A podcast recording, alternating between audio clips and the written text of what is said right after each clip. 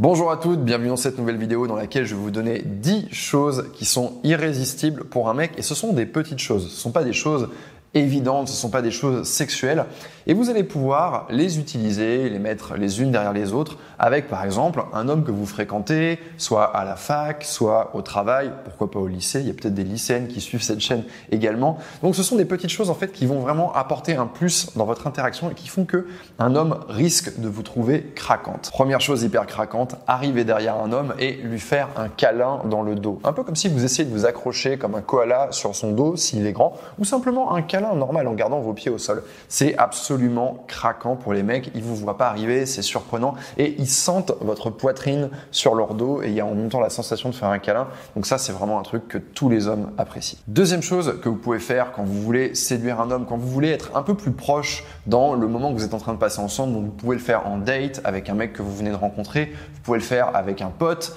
euh, avec qui vous sentez qu'il peut se passer quelque chose. C'est lui montrer quelque chose sur votre téléphone. Ce qui est très intéressant, c'est que quand vous allez lui montrer quelque chose, vous n'allez pas, euh, je ne sais pas si c'est une photo ou une vidéo, vous n'allez pas le mettre et ensuite lui tendre le téléphone. Non, non, non, non, non. Vous gardez le téléphone dans votre main vous vous déplacez et vous vous collez à lui pour lui montrer quelque chose pour qu'il voit bien.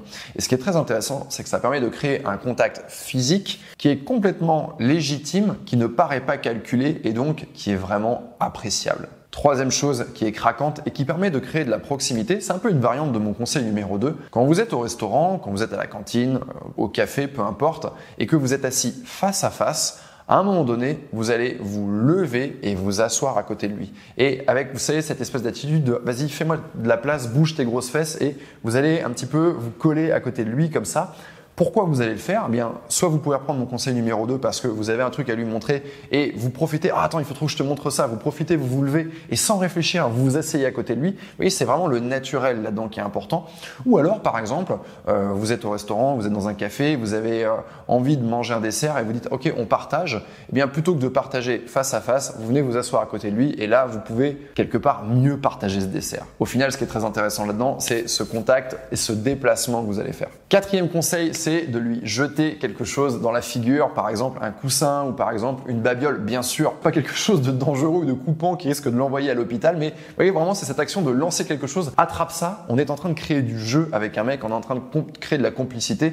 Typiquement, vous pouvez imaginer euh, une situation où vous êtes tous les deux en train d'étudier par exemple à la bibliothèque universitaire et pour rigoler, vous lui jetez quelque chose, une gomme ou un truc, et tout à coup on est en train de passer d'une situation très studieuse à une situation qui est un petit peu plus euh, de l'ordre du jeu. Et le jeu, c'est de la séduction. Ça me fait penser d'ailleurs typiquement à la série Suits, série qui est euh, terminée mais que j'avais adoré. Euh, dans les premières saisons, justement, vous pouvez avoir ce genre de dynamique avec le personnage de Mike Ross et de Rachel Zane, qui sont justement quelque part dans un environnement de travail mais qui se tournent autour. Cinquième chose, et ça, je l'ai observé pas plus tard qu'hier, je vis en Espagne maintenant et il y avait une espèce de diffusion de joie dans la rue parce que voilà, c'était la fin du couvre-feu, donc les gens étaient là, libertat, libertat, et il y a eu pas mal de gens en fait qui étaient en train de célébrer et j'ai vu une femme justement piquer euh, la casquette d'un mec et s'enfuir en courant avec. Donc là, c'était vraiment sous une forme de jeu, quelque chose de très enfantin. Mais cette action, de manière générale, de s'approprier euh, quelque chose, ça peut être ses lunettes, ça peut être son chapeau, sa casquette, peu importe, lui piquer un objet, soit parce que vous voulez l'essayer, soit parce que vous voulez vous en emparer par jeu. C'est quelque chose qu'on fait généralement avec les personnes qui nous attirent. Pour le sixième point, on va parler du téléphone. C'est lorsque vous envoyez un message par erreur à un homme peu importe quel est le message, euh, l'important c'est vraiment cette action de l'envoyer spontanément par erreur et de faire oups derrière.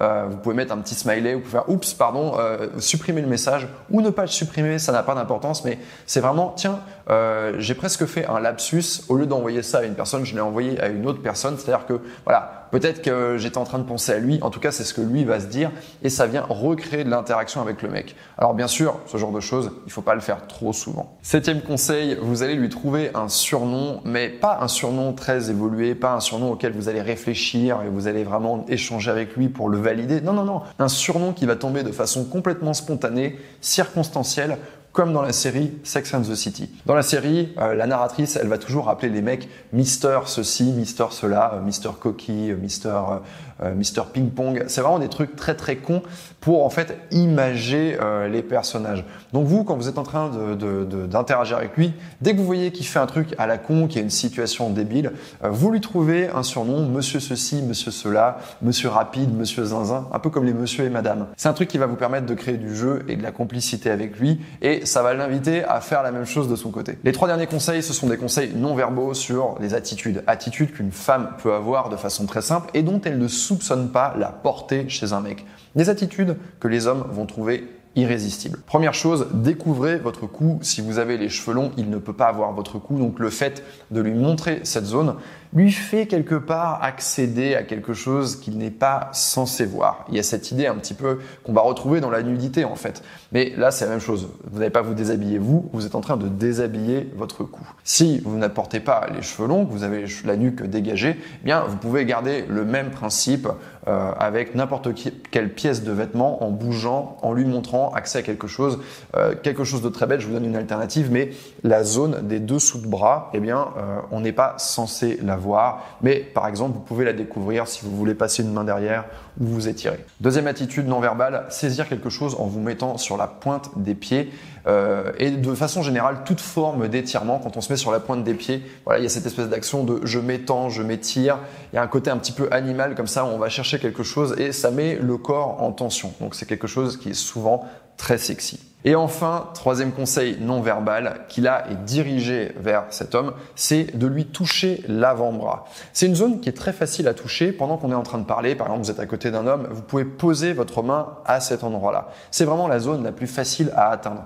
Autant euh, mettre votre main par-dessus sa main, c'est quelque chose qui est très osé et qui va être un petit peu gênant. C'est-à-dire au moment où vous allez le faire, il va vraiment avoir conscience que vous êtes en train de le faire et il va regarder, il va y avoir une espèce de gênance.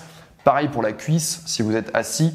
Pareil pour l'épaule, ce ne sont pas des gestuels qui sont faciles, donc on a besoin d'être déjà très intime avec quelqu'un pour le faire, mais poser sa main sur l'avant-bras, c'est très simple et vous pouvez le faire dans bien des occasions. Ne serait-ce que, par exemple, pour lui demander de stopper quelque chose et de regarder ou de mettre son attention à un endroit ou à un autre. Voilà, c'était 10 conseils très simples à mettre en place si vous voulez séduire un homme. Essayez de faire ces 10 choses avec un garçon et dites-moi ce qui se passe dans les commentaires de la vidéo.